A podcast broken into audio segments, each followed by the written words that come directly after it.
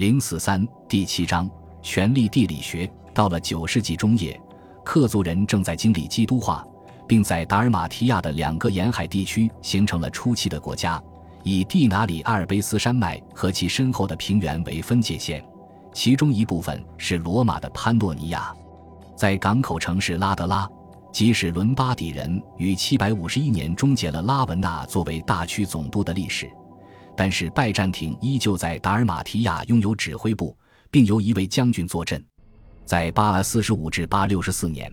拜占庭将军常常不得不与克族统治者特里皮米尔交战。此后不久，一支更强大的力量出现了，因为在八百七十九年。教皇约翰八世以赞美的措辞给特里皮米尔之子布拉尼米尔公爵写信，成功的使克族教会效忠于罗马。斯普利特的长期主教是罗曼斯帕拉特姆。当时斯普利特是达尔马提亚最大的城市，受君士坦丁堡族长的管辖。所有的克族基督教徒也是如此。他们使用的是用格拉哥里文而非拉丁文书写的圣图西里尔和梅多迪乌斯的斯拉夫礼拜仪式。直到很久以后，约翰八世管辖野心的最终影响，就此而言没有教义上的不同，才在天主教徒克族和东正教徒塞族之间的血腥仇恨中有所体现。甚至在二十世纪后期，他们各自的牧师也强烈的鼓励他们互相厮杀。到公元九百二十五年，在君士坦丁七世统治时期，这两个克罗地亚人团体在他们自己的托米斯拉夫国王的带领下获得统一。至塞维洛伊的王宫，《帝国行政论》再次写道：“皇帝赫拉克勒斯在创造他们的政治身份时，保证他们在塞萨洛尼卡省的一个地方定居。”那听起来像是把他们和阿瓦尔人分开的好办法。在斯蒂芬尼曼贾的统治下，一个强大的塞尔维亚国家于十二世纪出现。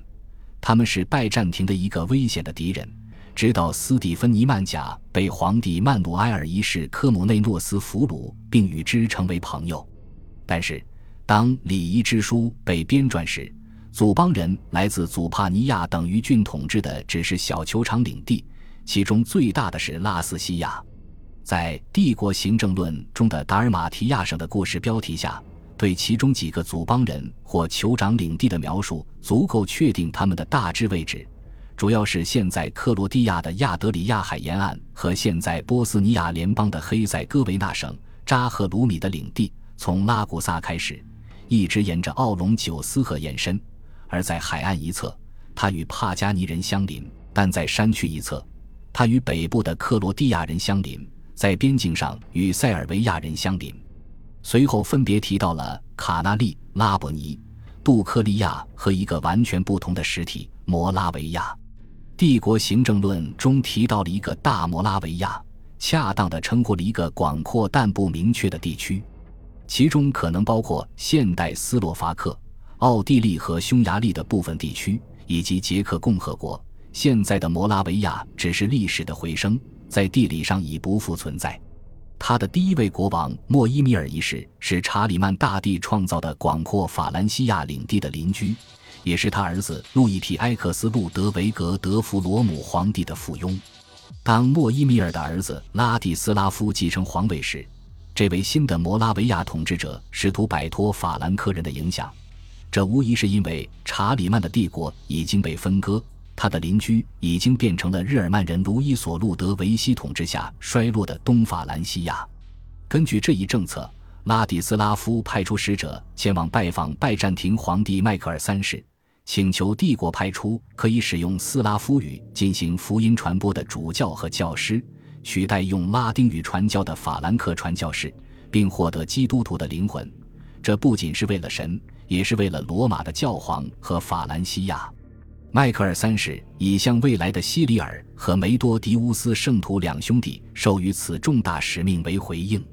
但他们没有像法兰克人用拉丁文来进行礼拜仪式那样，把希腊的礼拜仪式强加给斯拉夫人。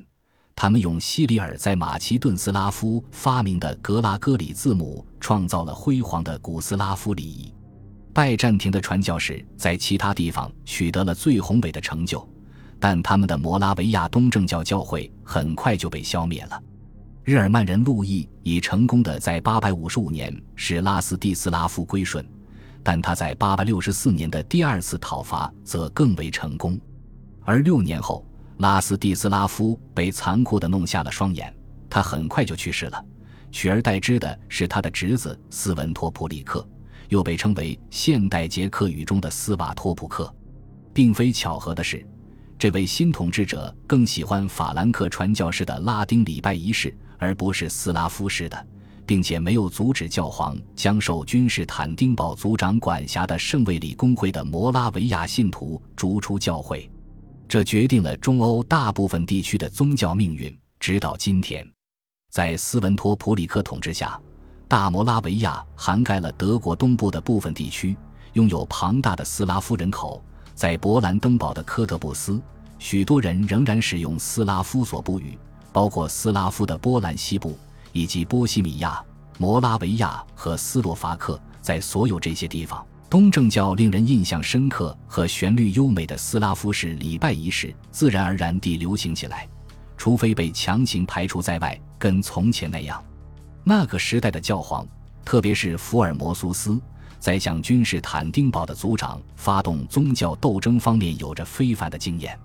他们的冷酷无情，往往使他们能够克服巨大的障碍。他们缺少一个可以保护自己的皇帝。正是一种长期的不平等，激化了罗马教会和君士坦丁堡神职人员之间的竞争。在当时。教义上的分歧无法成为所有敌意的说辞。教皇福尔摩苏斯本人曾任鲍里斯一世的使臣，鲍里斯一世又被称作保加利亚的统治者博戈里斯。他在867年请求教皇尼古拉斯任命保加利亚的福尔摩苏斯为大主教，这是一种蓄意的企图，试图将族长对新兴的保加利亚教会的管辖权交由教皇。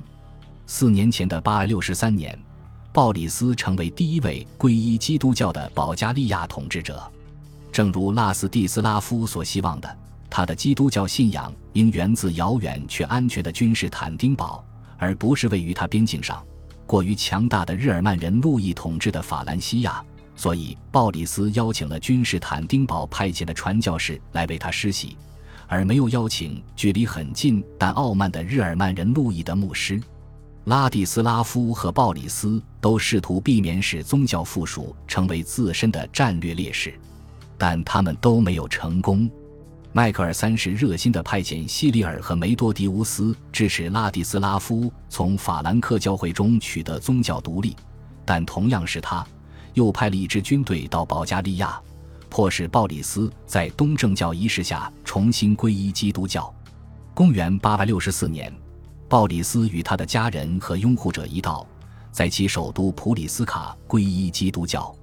以“上帝之父”的名义，鲍里斯成为历史上的鲍里斯米哈伊，而在记载中只有迈克尔这一名称。正如后来的封印所写，修道士迈克尔，保加利亚人的执政官。鲍里斯一世的两次信仰转变显然是政治行为，其中一次是由当时的主要势力强加给他的。然而。他无疑是推崇基督教信仰的。当保加利亚人仍然因旧宗教而在865年反抗新的信仰时，鲍里斯施以大规模的暴力，处决了52名部落首领和他们的家人。889年，鲍里斯退位，成为一名修道士，这无疑证明了他的宗教虔诚。在893年，鲍里斯重新出山，召集一支军队，推翻了自己的儿子弗拉基米尔，并弄瞎了其双眼。把王位给了他的第三个儿子塞蒙一世。根据很久之后的普鲁姆的雷吉诺撰写的几乎是当代编年史的记载，鲍里斯推翻并肢解了弗拉基米尔，因为弗拉基米尔想恢复旧宗教。塞蒙将宗教与独立的愿景调和起来，通过获得拜占庭的承认，保加利亚教会获得了自治。他可以任命其主教，就像拜占庭皇帝任命君士坦丁堡的主教一样。在《礼仪之书》中，印度被质疑，指印度的基里奥斯、君士坦丁和罗马诺斯，忠诚于基督，伟大的独裁者和罗马皇帝。指印度最高贵的君主，我们亲爱的朋友，从印度进口香料没有任何战略意义，但直到七世纪，结盟空间仍然很大，因为萨珊波斯帝国也威胁到印度的古普塔统治者，因为拜占庭人和古普塔人有着共同的敌人，所以他们可以有力的协调彼此的军事行动。